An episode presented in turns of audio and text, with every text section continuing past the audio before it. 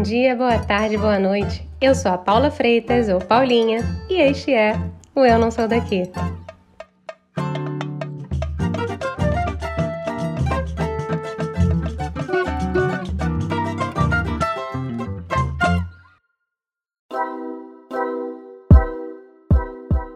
Hoje eu vou começar falando de uma coisa séria, que deveríamos falar sempre: direitos humanos.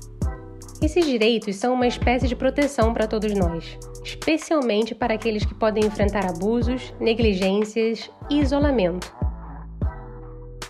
Eles nos dão poder e nos permitem falar e desafiar o tratamento inadequado de uma autoridade, por exemplo. E sabe o que é surreal? Foi apenas em 1948 que o mundo oficializou a Declaração Universal dos Direitos Humanos. E você sabia que esse documento, relativamente jovem, estabelece cinco tipos de direitos humanos para todos?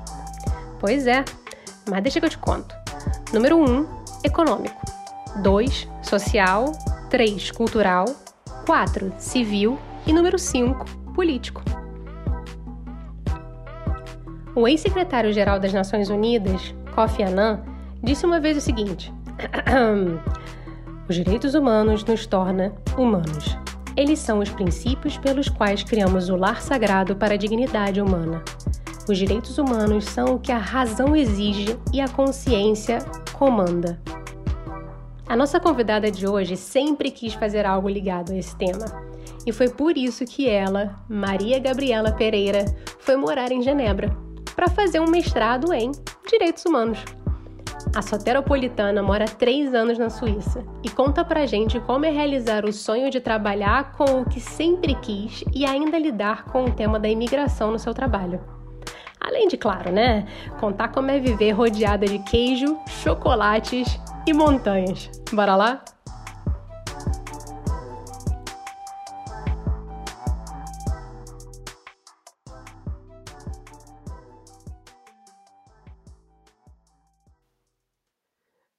Oi, Gabi, muito obrigada por você topar a conversa. Oiê, oi, Paulinha, super feliz de estar aqui.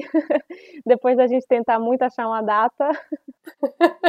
Mas conseguimos, o importante é que a gente conseguiu, isso que importa. Com certeza, aleluia. Vamos que vamos. Vamos então começar do começo, Gabi. Sempre bom. Quem é a Gabi nesta vida? Então, eu sou de Salvador, soteropolitana, com muito amor, muito orgulho, muita fé, muita alegria. É, assim, sinto muito amor pelo lugar de onde eu sou. Nascida e criada em Salvador. E me formei em direito, mudei para São Paulo, morei lá durante um ano, naquela vida ali da Faria Lima, do mercado corporativo, morava na Vila Olímpia, aquela loucura de trabalhar 12, 14, 16 horas por dia uma, uma vida tranquila, né? Que algumas pessoas falam assim, tranquila.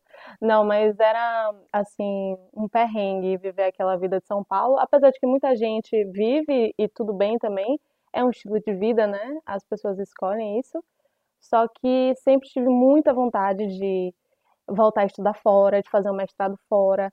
E como eu fiz direito, enfim, tem algumas oportunidades, mas a maioria vai pelo caminho de um programa que é um LLM, que é um mestrado de um ano, como se fosse um mestrado executivo. Então, tinha muita vontade de fazer e tinha muita vontade de fazer em direitos humanos ou voltado para o direito internacional público. E para fazer isso, eu sempre pensei, então, melhor não fazer no Brasil e até aproveitar o gancho para ver se iniciava alguma coisa fora, assim. Eu já tinha oportunidade de ter morado, eu morei um ano em Paris, eu cursei a universidade também nos Estados Unidos.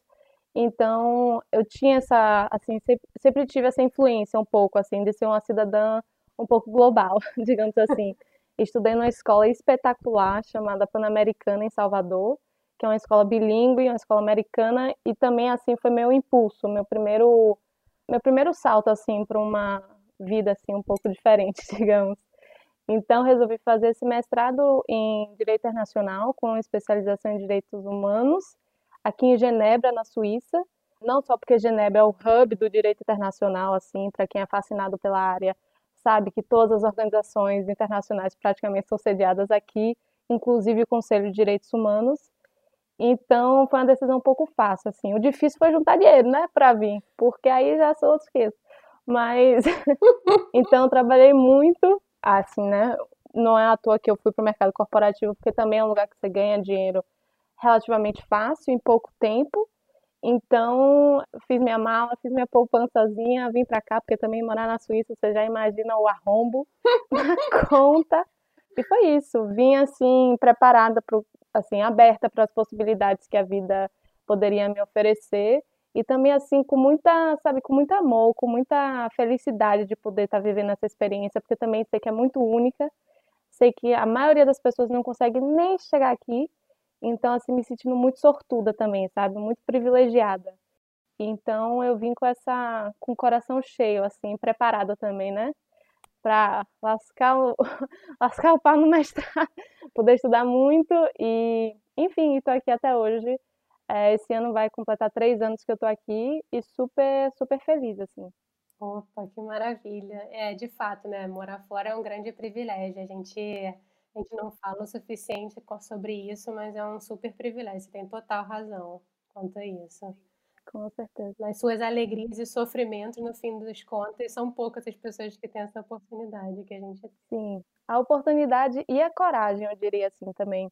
Porque eu acho que tendo morado fora também, quando eu tinha 18 anos, e assim, visto a experiência, assim, ou vivido a experiência de ter conhecido pessoas de vários lugares do mundo, acho que eu posso dizer que, como brasileira, existe um, um afeto, assim, muito grande, familiar, que a gente tem dificuldade de desapegar.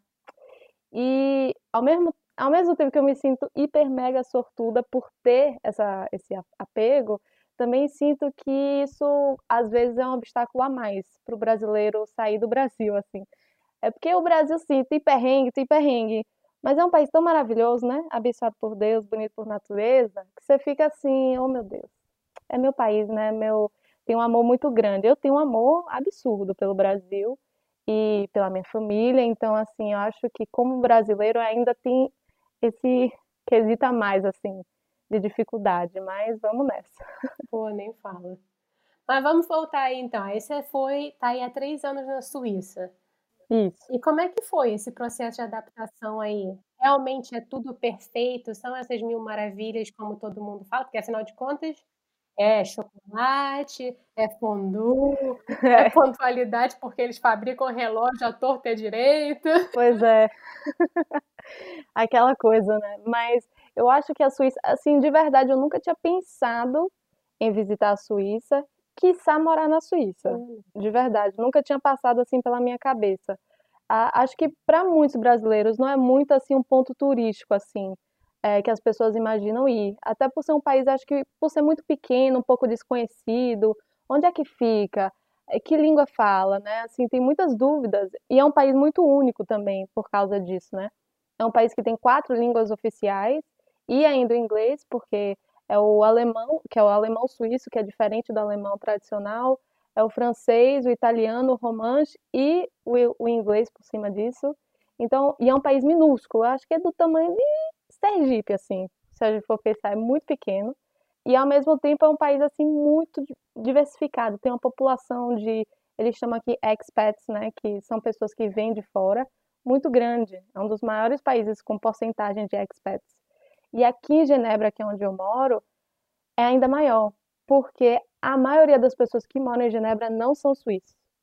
A maioria. Então, isso faz com que você viva assim, uma experiência realmente de um hub internacional.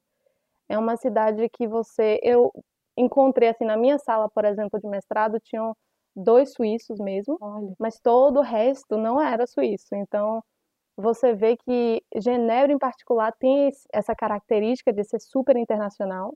Eu, particularmente, achei fantástico. Eu vim porque eu queria fazer direito internacional, mas não sabia também que viveria essa experiência de uma forma tão assim concreta, né, no meu dia a dia. De você, por exemplo, no ônibus você vê um francês falando inglês com um espanhol que está pedindo ajuda em italiano uma, uma coisa assim bem diferente. Então, foi bem legal assim saber disso e ter essa vivência aqui, de ser um país tão diferente. Dá nó na cabeça um pouquinho, não? Porque todas Dá. essas línguas aí flutuando no dia a dia não deve ser muito fácil. pois é, tem aquele velho perrengue, né, que você passa às vezes, oh meu Deus, que língua é essa? Mas é, é muito bom ao mesmo tempo, sabe? Eu acho que realmente para quem quer conhecer novas culturas, conhecer pessoas de países diferentes, Então, como aqui estão sediadas praticamente todas as organizações internacionais, inclusive quase todos os organismos da ONU, isso faz com que todos que trabalham pela ONU e que geralmente rotacionam em suas funções, rotacionam de países, né? Porque os contratos são sempre temporários, faz com que você conheça pessoas que estão mudando o tempo todo. Então, as pessoas que estavam aqui há três anos atrás não são as mesmas que estavam ano passado, não são as mesmas que estão esse ano. Então, assim, muda muito mesmo. É uma cidade que está em constante movimento. Também tem esse problema, porque você acaba, assim, fazendo amizades, um ano depois, cadê? Foi para foi a África, foi para a Austrália. Você fica um pouco perdido nesse sentido, mas também é muito legal que você está sempre conhecendo pessoas novas. É, tem que ver de fato, não pode se apegar só ao lado negativo, senão você vai sentir saudade até das amizades que você faz aí, né? Senão vai complicar. Exato. Exatamente. Mas aí você já deu um spoilerzinho aí falando da ONU. Eita. Você está trabalhando na ONU, então? Então, trabalho na ONU, sim, trabalho na agência de migração da ONU, que chama, na verdade, a Organização Internacional para as Migrações. É uma organização incrível, sou super fã. Por ter cursado o Direito Internacional, tive a oportunidade de trabalhar, por exemplo, trabalhei também no Alto Comissariado das Nações Unidas para os Direitos Humanos aqui. Trabalhei com uma ONG muito bacana chamada Human Rights Watch, também faz um trabalho muito incrível aqui também, fazendo advocacia aqui em Genebra, no Conselho de Direitos Humanos. Agora eu trabalho como advogada. Na verdade, não, o termo não é bem advogada, é como se você fosse um oficial legal do departamento jurídico da organização. Então você trabalha com contratos. Então isso conheço a rodo porque fiz na minha vida inteira, mas contratos assim, obviamente puxando para o lado humanitário em que você faz, enfim, N coisas, mas oferece assistência humanitária para povos de diferentes lugares do mundo inteiro. Você trabalha com as missões da organização, que são em mais de 140 países, tem as missões, e você lida diariamente com pessoas que falam ou francês, ou inglês, ou espanhol, porque são as três línguas oficiais da organização, e com contratos também nessas línguas, e com problemas também culturais e às vezes políticos de cada região, né? Mas é um trabalho muito interessante, assim. Eu me sinto, meu Deus, nas nuvens de poder estar tá fazendo isso. É, acho que era um grande sonho de poder trabalhar nessa área e poder ver, assim, sabe, ao vivo e a cores, como, como a ONU, como as organizações internacionais funcionam para o bem da humanidade.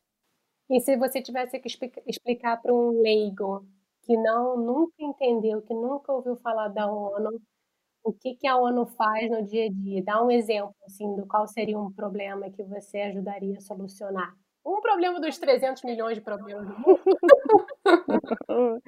é, só tem poucos problemas no mundo. Não, é, tem. Deixa eu pensar um exemplo. Acho que um, um exemplo, por exemplo, muito forte na América do Sul hoje em dia é a crise dos refugiados da Venezuela. Né? Que afetou até o Brasil, inclusive. Então, quando a gente tem essa crise migratória muito grande, que é o fluxo né, de pessoas de um país para outro, para vários outros países ali que fazem fronteira, você precisa oferecer assistência para essas pessoas, porque nem sempre, por exemplo, o governo brasileiro ou o governo colombiano, como é o caso aqui, consegue oferecer essa assistência ou tem os recursos para oferecer assistência para essa população. Então, a ONU entra com o papel mesmo de conseguir oferecer qualquer tipo de assistência humanitária, seja ela em termos de comida ou produtos que não são né, de alimentação, mas produtos de higiene básica, campos para acolher essas pessoas, pessoas que possam fazer o cadastramento também dessas pessoas para que elas não fiquem sem documentação ou não fiquem ilegais. Então, tem muita, muita coisa mesmo, assistência médica, assistência jurídica, assistência para crianças, vítimas de tráfico, tudo. É assim, qualquer pessoa vulnerável que exista nesse planeta tem a chance e tem a oportunidade de ser assistido por alguma assistência humanitária que é feita pelas Nações Unidas. Infelizmente, a ONU ainda é muito restrita, com certeza, porque depende de recursos dos países que fazem as suas doações e nem sempre os países fazem as doações. Alô, Brasil! Mas a gente fica na expectativa mesmo que a organização cresça cada vez mais e possa ajudar mais pessoas, né? O objetivo é fazer o mundo mais igual, um mundo melhor, né? Em que a fome, a miséria, a violência não sejam tão predominantes. É, tem essa questão da imigração aí que eu acho que estando na Suíça, talvez você veja também, né? Muito essa questão da imigração. Você mencionou da Venezuela na América Latina, mas eu acho que uhum. estando aqui na Europa, a gente vê muito a questão da imigração. Teve o boom da Síria, né? Sim, com certeza. E no mar Mediterrâneo, né? No Mediterrâneo que tem vários corpos que ficaram à deriva e ainda estão à deriva é, pela falta de assistência da Europa. Mas com certeza tem muitos lugares, muitos lugares do mundo mesmo em que isso é uma crise, isso é um problema, porque na verdade, sendo bem assim é, agente da minha organização, eu vou dizer que a migração é uma coisa natural, porque o ser humano sempre migrou. Então, assim, desde os primórdios da Terra, o ser humano é um ser de migração que, que migra naturalmente, que se move de um país para o outro. Então, antes da Primeira Guerra Mundial, a questão das fronteiras não era muito bem discutida, porque não existia um grande problema. Inclusive, o fluxo de estrangeiros que ia de um país para o outro era quase que bem visto sempre. Então, no Brasil também, a gente teve muitos imigrantes que vieram da Europa, por exemplo, e em nenhum momento o Brasil falou: opa, nós não queremos imigrantes da, da Alemanha aqui no Sul, não, não queremos os italianos. Então, é, a questão é que as fronteiras sempre foram bem abertas, até que não foram. E isso passou a acontecer mais ou menos a partir da Primeira Guerra Mundial, e que viram também alguns países da Europa que ah, passaram a enxergar a imigração como um problema, o que nunca foi. E até hoje existe um estigma muito grande em relação ao imigrante, em relação ao refugiado, como se ele fosse tem sempre aquela coisa, né? É, ah, ele vem roubar o nosso emprego, ele vem tomar o que é nosso, mas isso não existe. Todos os dados comprovam estatisticamente que o imigrante e o refugiado, ele soma o país, ele ajuda na economia, ele melhora todos os números daquele país, né? Tanto a nível doméstico como internacional. Então, a miscigenação, essa mistura de povos dentro de um país, só é, é benéfico, não tem nenhum malefício. Esse é o problema mesmo. Eu acho que a, a mídia tem, teve um papel assim, infelizmente, em que perpetuou essa imagem negativa sobre o que é o imigrante, o refugiado, mas a esperança é que isso possa se reverter, né? E que a gente volte ao que a gente sempre foi, que são fronteiras abertas. O mundo nos pertence, é de todos nós. Então, que a gente possa voltar um dia. Assim esperamos, assim esperamos. E talvez, assim, com essa questão da pandemia, você deve ter visto até um aumento ainda maior dessa discrepância da, dos problemas mundiais, né? Não só com a questão da imigração, mas com a questão de ajuda humanitária pelo mundo também, né? Com certeza. E tem, tem muitos, assim, hoje em dia, por exemplo, uma, uma coisa que está em pauta é o passaporte da vacina. Não sei se você já ouviu Opa, falar. assunto quentíssimo. quentíssimo fervendo, saindo do forno. Mas por quê? Porque muitos países europeus, inclusive, são a favor de um passaporte da vacina, mas tem muitos problemas relacionados a esse passaporte, né? Tanto, primeiro, em quem vai ter acesso a essa vacina, segundo, quais vacinas vão contar nesse passaporte, porque nem todas estão cotadas, e terceiro, qual, assim, a gente nem sabe qual a durabilidade das vacinas, para ser bem sincera é, nem a OMS sabe, nem ninguém. Então, são muitas incertezas, assim, mas a única certeza que se tem sobre o passaporte é que ele vai aumentar as desigualdades que já existem e que vai, assim, existe uma grande diferença entre o hemisfério sul, né, que a gente chama Global South, e o hemisfério norte. E que essa, essas discrepâncias, assim, em relação a quem vai poder viajar e quem não vai, elas vão aumentar com o uso de um passaporte que beneficia especialmente as pessoas do hemisfério sul, ou do hemisfério norte, perdão. Então, vamos ver.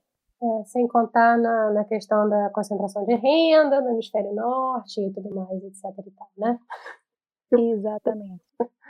Mas assim, Gabi, voltando aí para a Suíça um cadinho, que você já falou que isso aí é um Vamos. turbilhão, especialmente em Genebra, é um turbilhão de cultura. E você falou aí que tem línguas múltiplas no seu dia a dia que estão circulando no metrô, no trem, no ônibus. E rolou um choque cultural para você quando você chegou aí? Então, eu acho que não rolou muito choque cultural, sendo bem sincera, porque acho que por eu ter crescido também num, numa escola que já era um pouco diferente e que tinham a, a gente tinha alunos assim de de várias nacionalidades também numa mesma sala, eu acho que eu cresci com a ideia de que isso é tudo muito normal. Então, viver com pessoas de culturas diferentes, que pensam de forma diferente, né? não só falam língua diferente, mas também sua forma de ver o mundo é diferente, suas experiências, sua religião, sua etnia, sua classe, sua identificação cultural. Então, assim, saber coexistir para mim sempre foi uma coisa muito natural, sendo bem sincera. Eu enxergo que nem sempre é assim, porque mas eu também vejo que como brasileiros também assim aumenta porque o Brasil é um país miscigenado e é um país que é, nossa, eu não sei nem o que falar, porque eu me sinto obviamente um orgulho enorme de ser brasileira, mas acima de tudo porque o Brasil é um país muito receptivo. Assim, existem obviamente muitos problemas no Brasil, mas em termos de receptividade ao que é diferente, eu acho que para mim, pelo menos vendo daqui de fora, está sempre de muitos braços abertos para as outras culturas, para os outros povos, para as outras pessoas. Se você for em Salvador e não souber falar português, no Brasil não se fala, o inglês não é língua oficial, mas se você for para Salvador, Farol da Barra, falar português, garanto que você vai encontrar alguém que faça um how are you e, e sabe, veja um, uma forma de mimicar ali o que, que você está precisando, porque tem uma coisa assim de um, uma conexão que a gente sente, eu acho, no Brasil, muito forte com o outro, assim, de respeitar, de valorizar. A gente respeita até assim as diferenças culturais que existem na nossa própria cidade. E, por exemplo, a lavagem do Senhor do Bonfim, em Salvador, né, que é uma grande festa. Você vê várias religiões participando de um único movimento, de um único, uma única procissão. Assim, tem algum outro lugar no mundo que você vê isso? Porque eu nunca vi, sabe? Então, eu, putz, me sinto muito feliz mesmo de ter essa criação. Eu acho que foi uma junção, assim, que fez com que a minha visão de mundo, desse mundo mais, assim, culturalmente diverso, fosse mais simples de ver, sabe? Fosse mais natural. É, e até facilita aí você estando fora desse turbilhão de culturas aí, no fim das contas. Uhum. E no dia a dia, assim, de fato, o, a Suíça é um país um pouco mais caro, né? Engasguei.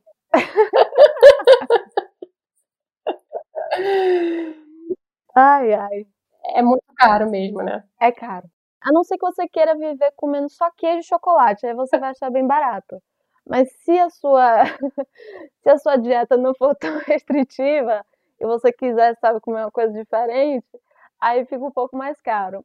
Sim, porque é um país em que muitas coisas são produzidas aqui, assim, mas ao mesmo tempo tem que importar muita coisa. É um pouco complexo o cenário da Suíça, para ser bem sincera, porque sim, é um país muito caro. Claro que também eu acho que eles fazem assim um bom papel no o governo em si, porque eles também determinam que os cidadãos têm, que ter um, um certo nível para você morar aqui. Então, Claro, o, é muito caro, sim, é muito caro, mas também o salário mínimo de Genebra é 3 mil francos suíços.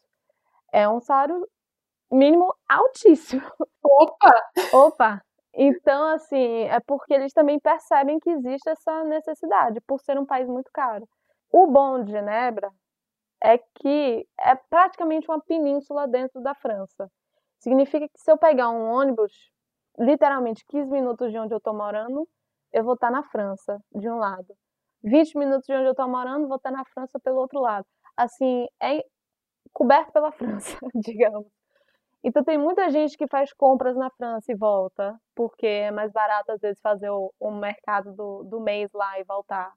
Tem essa facilidade, assim, ou vai ou sai para fazer compras, assim, é, é, muito fácil mesmo, morando aqui, você ir para qualquer país, da verdade, da Europa, porque Genebra é ponte aérea para qualquer lugar. Agora não, né? Pandemia. Mas, é, em geral, é muito fácil você fazer esse. Você comprar em qualquer lugar do mundo. E, claro, ganhando o que você ganha aqui e indo para outro país, você fala assim: nossa, sou milionária. Quando eu fui, olha, nunca vou esquecer, porque eu fiz uma viagem para Nice, para França, no verão, acho que tem uns dois anos. E aqui, né, do jeito que tudo é caro, você acha, nossa, que caro, você acha um tiro tudo no começo. Só que depois chega um ponto que você entra assim num grau meio de. aquilo não te atinge mais, né? Você entra, acha que já tá normal. E aí você vê que não é normal quando você vai para outro país. Aí eu fui para Nice E eu fui comprar um diacho de um café da manhã e falei assim: minha nossa senhora, dois euros para um croissant, um suco de laranja, um cappuccino e um chocolate. Menina, me dá o endereço desse lugar, que dois euros você comprou isso tudo.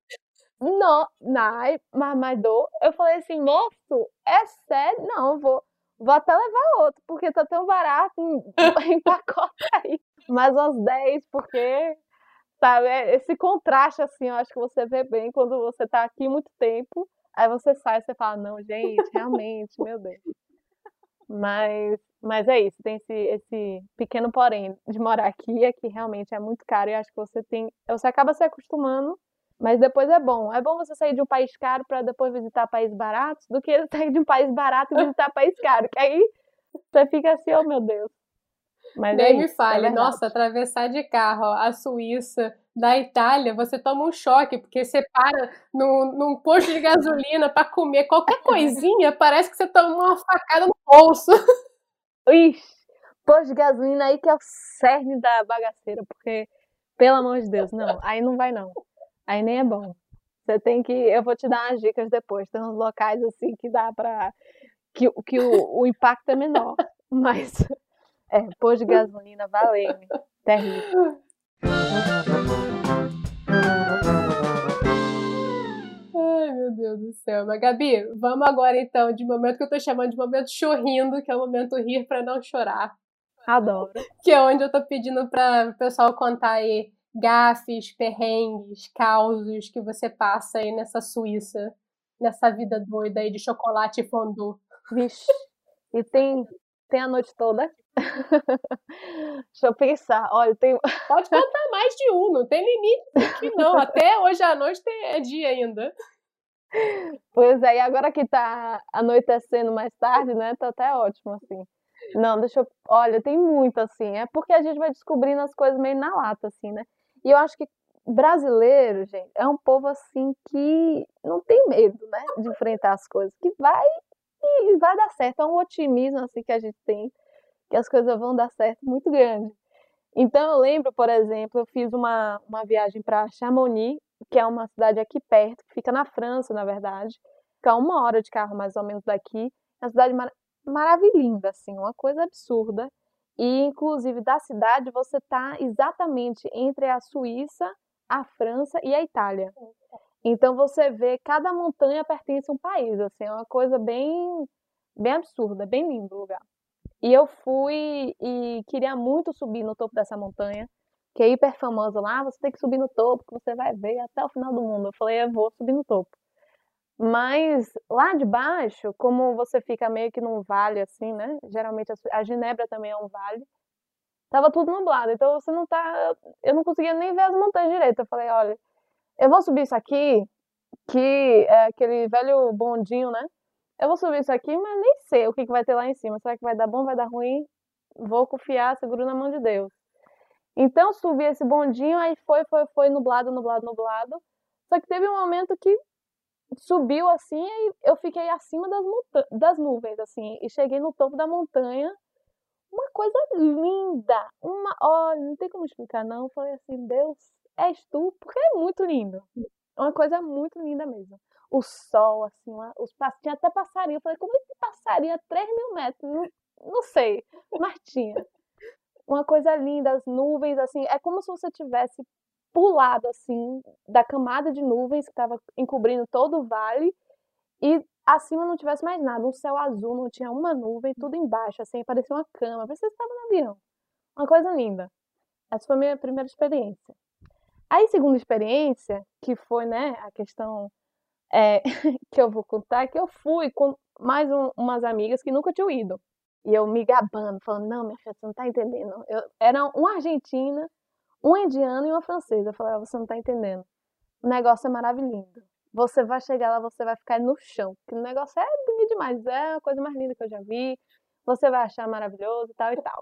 Então fui fazendo a cabeça das meninas até a gente chegar em Chamonix. A gente chegou, não sei o que, fomos de carro, foi bem legal e tal. É, só que tava, foi em dezembro, então foi bem no inverno, assim, né? Mas, enfim, o que que tem? A gente vai. E quando chegou lá no vale, a mesma coisa, tudo nublado, uma escuridão, uma coisa assim, né?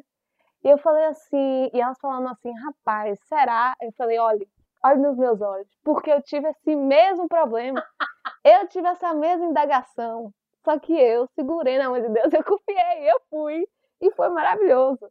Então, assim, elas olharam para mim e falaram, então vamos, então vamos. Compramos um ticket do, do bondinho, que, diga-se passagem, obviamente não é barato. Subimos no bondinho e o bondinho foi andando, foi andando. Eu falei assim, calma, gente, vocês vão ver, daqui a pouco vai, vai clarear tudo, vai ser um negócio lindo. Segura, segura, segura. E elas, assim, na expectativa gigantesca, tiraram o celular, assim, para filmar o momento exato, as câmeras fotográficas. Eu falando assim, nossa, vai dar bom, vai dar bom, vai dar bom. E aí, pã, o bondinho para. Aí eu falei assim, ué, já parou? Aí o cara, é, pode descer. Eu falei, descer pra onde, moço? Porque eu não tô vendo nem um palmo do, da distância. Ele falou, pois é, não, tá muito nublado hoje mesmo. Então, resumo da ópera, estava tão nublado, tão nublado, que basicamente a paisagem, que era assim, uma paisagem divina, que eu tinha dito para elas, se tornou um quadro branco, assim, que você não via absolutamente nada. E eu falei assim, não, gente, não é possível, isso vai passar. Porque eu lembro, tipo assim, eu tava aqui e eu vi. Então, assim, como, como é isso? Eu, eu tava acima das nuvens, as nuvens subiram, alcançou, o que, que foi, entendeu? Então, eu falei para elas, não, vamos sentar, vamos esperar. Porque vai dar certo. Porque é isso, o brasileiro ele não, Não desiste. não desiste. Não desiste nunca. Ele fala assim, tá ruim, mas não vai ficar pior, vai, vai dar certo. Então a gente sentou num restaurantezinho que fica no topo dessa montanha, tipo 3 mil metros de altura, e não tinha ninguém. Não tinha ninguém no restaurante, tinha absolutamente ninguém. Poderia ser um indicativo de que a situação estava preta? Poderia, mas quem percebeu, eu, eu que não fui. Sentamos lá para tomar, a gente tomou um, um chocolate quente, conversamos, rimos. E tudo branco, né? Tudo branco, não se via nada, nada, nada. Nem, nem o sinal de um passarinho. Aí eu falei assim: olha, vamos esperando, vamos esperando, que daqui a algum momento vai dar bom. Só que a gente ficou esperando, esperando umas três horas. E a gente só ouviu o sinal do cara falando assim: ó, esse é o último bondinho. Porque depois desse já não tem mais. Eu falei assim: é, então vamos embora. Ó, não deu. Foi bom, valeu, mas não deu. E descemos, fomos indo pro bondinho. E eu falei assim, oh meu Deus do céu, que tragédia. Só que o que acontece? Quando a gente começou a sair assim, vem um vento absurdo, empurrando você assim para trás. Eu falei assim, minha Nossa Senhora, porque não bastasse essas nuvens todas, agora vem essa ventania. E o cara do restaurante falou assim, olhou assim pra nossa cara e falou, é, quando o vento assim, o bondinho nem Ai, meu desce. Deus. Eu falei, eu falei assim, valeu-me que ele não vai descer, porque eu, eu, eu vou fazer o quê? Vou dormir aqui no topo da montanha. Plena Chamonix, 3 mil metros de altura, eu durmo aqui, moço, no restaurante mesmo. Ele falou, vá lá ver com, com o guardinha, né, que é ele que aperta os botões, vá lá ver se vai descer. A gente des... foi até o guardinha, eu e minhas amigas, minhas amigas assim, olhando com a cara, falando, oh meu Deus do céu, que dia, que dia. Mas eu falei, moço, vai descer? Ele falou assim, vai. Mas às vezes, se estiver ventando muito, a gente para ele no meio do caminho. Eu falei, ô oh, senhor, pra que você me disse isso? Podia ter passado sem dizer, né? E aí você ficar de pendurado de uma cordinha a não sei quantos mil metros de altura no meio de uma neblina, assim, uma nevasca, você é uma coisa assim pro seu coração, né? Mas no final das contas acabou que a gente desceu, o, o bondinho desceu, antes de fechar entrou mais duas pessoas. E eu falando para as minhas amigas, a gente fazendo a corrente de oração, né? Pro bondinho não parar no meio do caminho, rezando Ave Maria, Pai Nosso. Eu sentei assim, oh meu Deus, que tragédia. Entrou essas duas pessoas, eu olhei pra cara, brasileiro, óbvio, que tava também de pendurado lá. Eu falei, gente, e eles falando assim, é, a gente achou que ia passar o vento. Eu falei, moça, eu também. Você vê como o brasileiro se conecta, né? É uma, um otimismo sem tamanho. Mas Olha, eu falei, essa história vai ficar marcada porque, meu Deus do céu. E a gente desceu rezando, mas enfim, chegamos lá, graças a Deus. Falei, nunca mais subo na nevasca dessa. Agora você tem que voltar lá em. Chamonix, você tem que pegar a pessoa que estava na bilheteria lá embaixo, que te vendeu esse É. bilhete para vocês quatro, cinco, vocês eram em cinco, quatro? Sim, quatro. Quatro, você vendeu quatro bilhetes. é Com certeza essa pessoa sabia que o clima estava nublado. Não, deixa eu te contar, a pessoa sabia, porque ela olhou pra gente e falou assim, gente, então, tá nublado. Aí eu olhei pra galera e falei, gente, então, não se preocupa, quando todo mundo Então, assim, se tem algum culpado na história, sou eu e a nevasca, mas eu falei assim, gente, não se preocupa, quando eu vim também tava igualzinho. Vocês vão ver que a gente vai subir, vocês vão ver uma coisa linda, maravilhosa. Oh, vai dar cabida no reembolso pra Indiana, pra Argentina. Eu falei, ô, oh, gente, ó, perdão.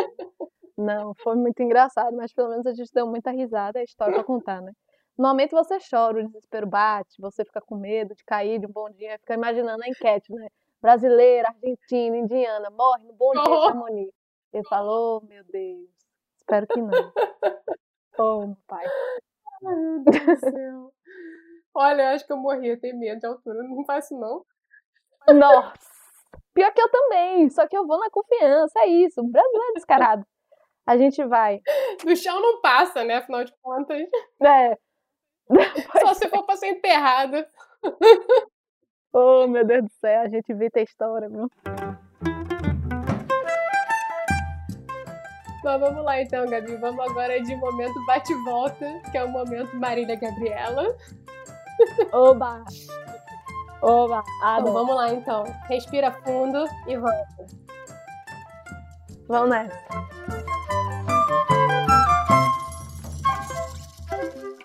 Um lugar no mundo.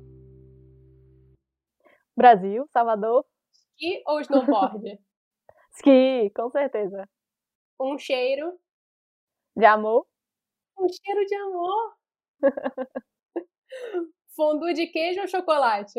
Chocolate. Olha! Uhum. Nossa, chocolate. Aqui você aprende a apreciar todos os chocolates da vida. Muito bom. Aqui é muito bom. Até o mais amargo do mundo. Nossa, sim. E aqui, inclusive, tem até uma. Aqui tem um negócio de um campeonato de chocolate que as chocolaterias aqui fazem. Que você ganha um ticket e aí você tem que ir checando cada, assim, cada loja de chocolate que você for, eles dão um chocolate para você experimentar. E no final você ainda ganha um prêmio que é de chocolate. Então realmente é o, é o país dos chocolates. Quem ama tá no céu. Maravilhoso, gente. Preciso ir. Se você pudesse, você viajaria amanhã para? A Índia. Um, um, com certeza a melhor viagem que eu já fiz na minha vida que foi para um centro de meditação da arte de ver em Bangalore, na Índia. Simplesmente uma das experiências mais incríveis do mundo é visitar aquele país. E é um lugar assim que eu até considero uma casa, assim, de verdade. Um encontro muito grande, espiritual, muito, muito maravilhoso ainda. Você fez uma semana de, de silêncio ou foi uma semana de meditação? Pois, eu fiz uma semana, era um curso, na verdade, diferente, era um... Tava dentro de um a gente ia fazer um festival da cultura mundial em Nova Delhi. Olha, é uma história bem legal, mas a gente participou desse festival que teve 3 milhões de pessoas é, no centro de Nova Delhi, uma, uma coisa assim maravilhosa, de pessoas do mundo inteiro, mais de 150 países representados. Num grande, assim, para mim, o momento que eu pude ver assim que a paz mundial é possível foi nesse festival. Porque ver pessoas se abraçando de etnia diferente, religiões diferentes, porque a meditação conecta muitas pessoas, né? E você meditar, assim, com 3 milhões de pessoas, sabe, cantando on, e ouvindo, assim, músicas maravilhosas, ouvindo coisas boas, ouvindo pessoas se amando, assim, é... é nossa, foi muito lindo. Pelo amor de Deus. Fiquei arrepiada. Vamos voltar, então, para te volta. Uhum. Suíça, alemã, francesa ou italiana? Francesa. É porque eu tô na francesa, né? Aí se eu falasse, o pessoal ficar não, francesa, francesa. Mas a melhor comida é italiana. francesa. Um sonho, Gabi? Um sonho. Fazer a diferença no mundo. Fazer as pessoas sorrirem. Pequeno seu sonho, né? É, tranquilo. Tranquilo. Daqui a pouco, dá uma semaninha já ter outro. Já completo, já faz. o importante é que o sorriso não precisa ser para todo mundo, né? Pode ser, é. pode ser só umzinho só. Pronto, já basta. Já basta.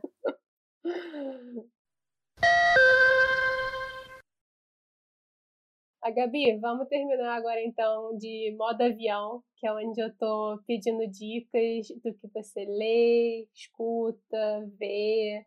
Se for da Suíça, ganha bônus, mas não precisa ser da Suíça. Então, tanta coisa bacana, mas é, da Suíça, da Suíça em si, como eu falei, eu tenho aqui em Genebra a gente tem pouco contato com a Suíça, Suíça mesmo até em relação ao que a gente vê na TV, é bem, é tudo bem internacional, assim, sendo bem sincera. Mas, nossa, tem tanta coisa bacana. Mas a, a última coisa que eu vi, posso dizer, que eu vi semana passada, um documentário espetacular chamado Seaspiracy.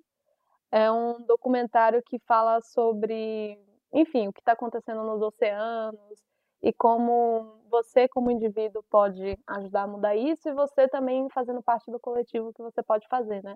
É muito fantástico mesmo o documentário. Eu fiquei muito em choque com muitas coisas que eu vi, mas acho que como cidadão do mundo, acho que o nosso maior papel mesmo é a gente tomar consciência da nossa responsabilidade social para conosco, né, para com o mundo e saber assim o que, que a gente pode fazer para melhorar o mundo. Acho que se cada um pensasse assim, o que que eu posso fazer?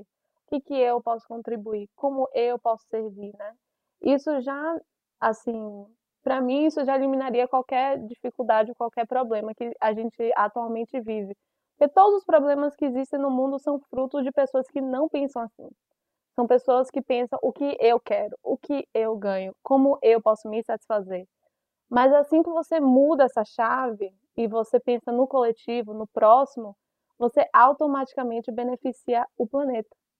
Então, assim, como cidadão, eu acho que a gente precisa saber, e ainda mais gente que a gente tem muito acesso a tudo hoje em dia, né? Então, não saber ou viver na ignorância já, já não é uma desculpa, eu acho, sabe? Então, fazer o nosso papel, entender qual é o nosso papel no mundo é muito importante. E saber o que está acontecendo no planeta, assim, a gente ouve ah, mudanças climáticas, aquecimento global, mas isso não é uma fantasia, né? Isso é uma realidade.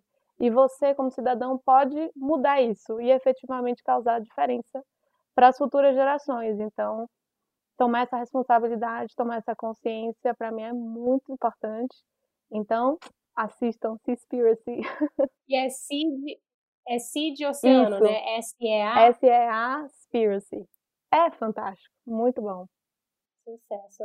Algo mais aí que você tenha lido ou visto ou escutado? Então, eu li recentemente o, o livro de 1984 do George Orwell.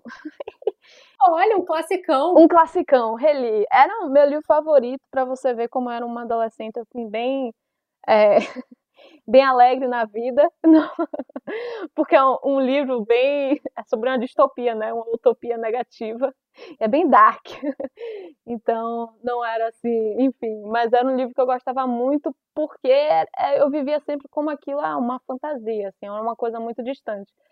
Mas hoje em dia, vendo como as coisas têm caminhado, e especialmente com as situações né, políticas de cada país, é, não que eu possa comentar muito assim como funcionário internacional de uma organização, mas eu posso dizer como cidadã do mundo que tenho visto que tem vários problemas acontecendo relacionados às, democracia, às democracias né, do planeta, e isso é preocupante sim, eu acho que como brasileira, especialmente o momento que a gente vive no nosso país, a gente precisa assim pôr a mão também na consciência e entender também qual é o nosso papel e como a gente pode, mesmo de longe, né? Porque nós estamos morando longe do país, não somos daqui, mas.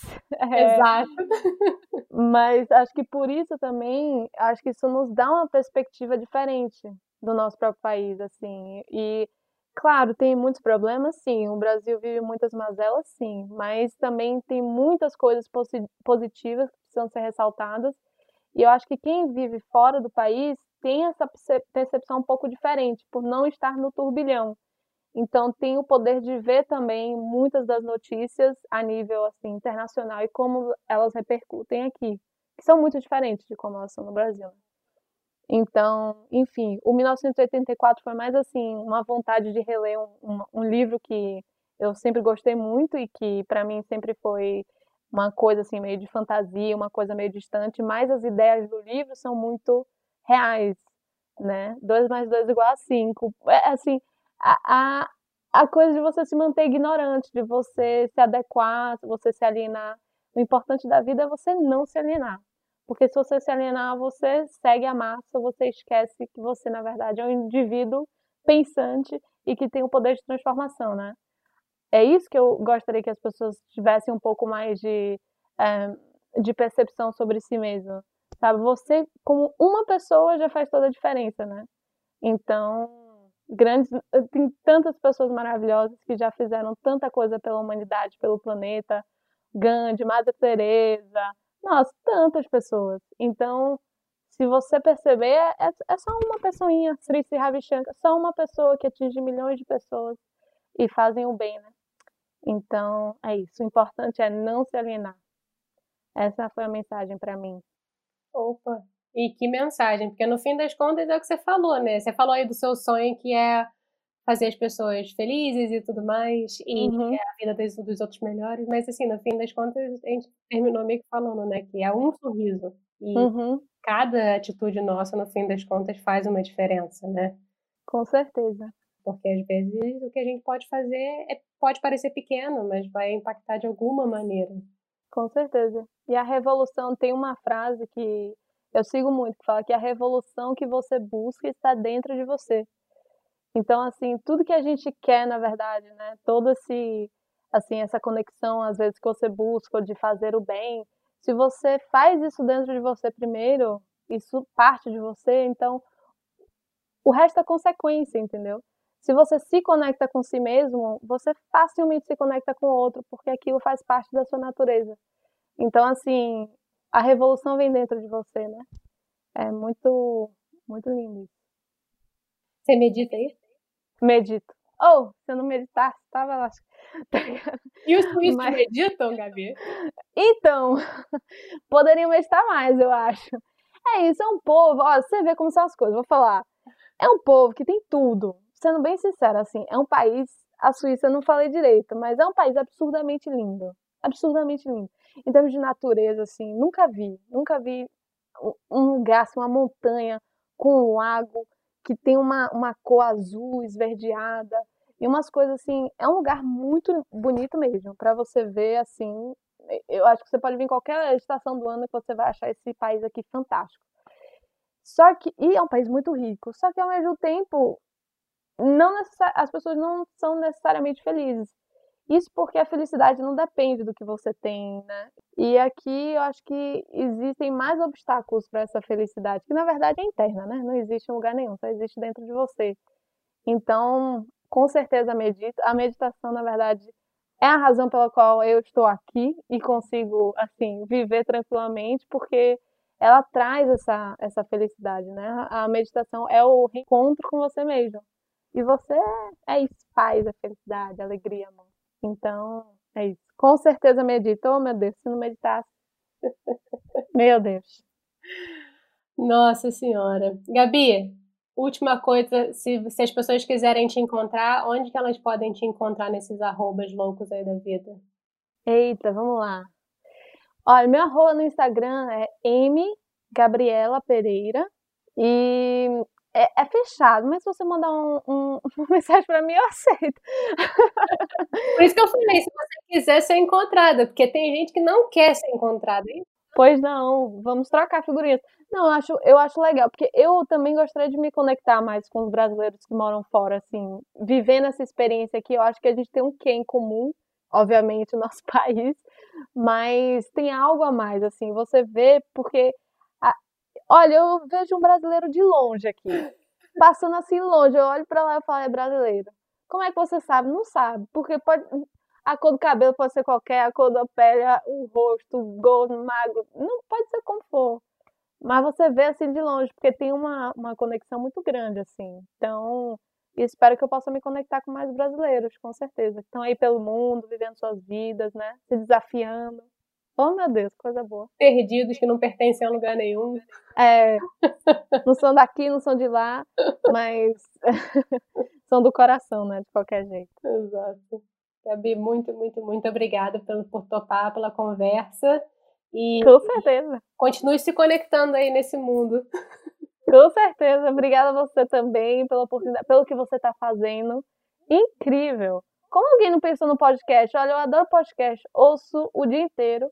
Eu falei assim, olha, que fantástico que alguém pensou no podcast para conectar brasileiros que moram no exterior e terem esse papo assim maravilhoso, assim, como se eu estivesse tomando um café no, na, na, esquina aqui, mas ao mesmo tempo, né, tá falando sobre coisas que fazem muito sentido para quem quem vive essa experiência de morar fora da sua terra.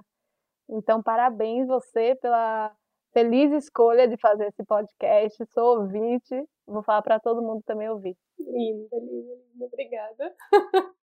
Imagina. A gente fica aqui pensando se você tem gostado dos nossos papos. Será? Então eu vou propor um experimento. Essa semana, manda um episódio para uma pessoa só aí dos seus contatinhos. Vamos ver se a gente consegue trazer mais gente para conversa. E se você sempre perde o fio da meada e tem que voltar o áudio para ouvir as dicas dos convidados, seus problemas acabaram. Segue a gente lá no Instagram, no nsdaqui. A gente posta sempre foto do convidado, aprofunda um cadinho no que foi que mencionado e ainda coloca todas as dicas por lá. O Eu Não Sou Daqui foi apresentado por Paula Freitas, editado pela Juliana Oliveira, design gráfico da Gabriela Altran e consultoria do João Freitas. A nossa música tem composição e flautas da Karina Neves, violão de sete cordas e bandolim do Pedro Franco e mixagem do Tito Neves. Um beijo grande e até semana que vem, pessoal!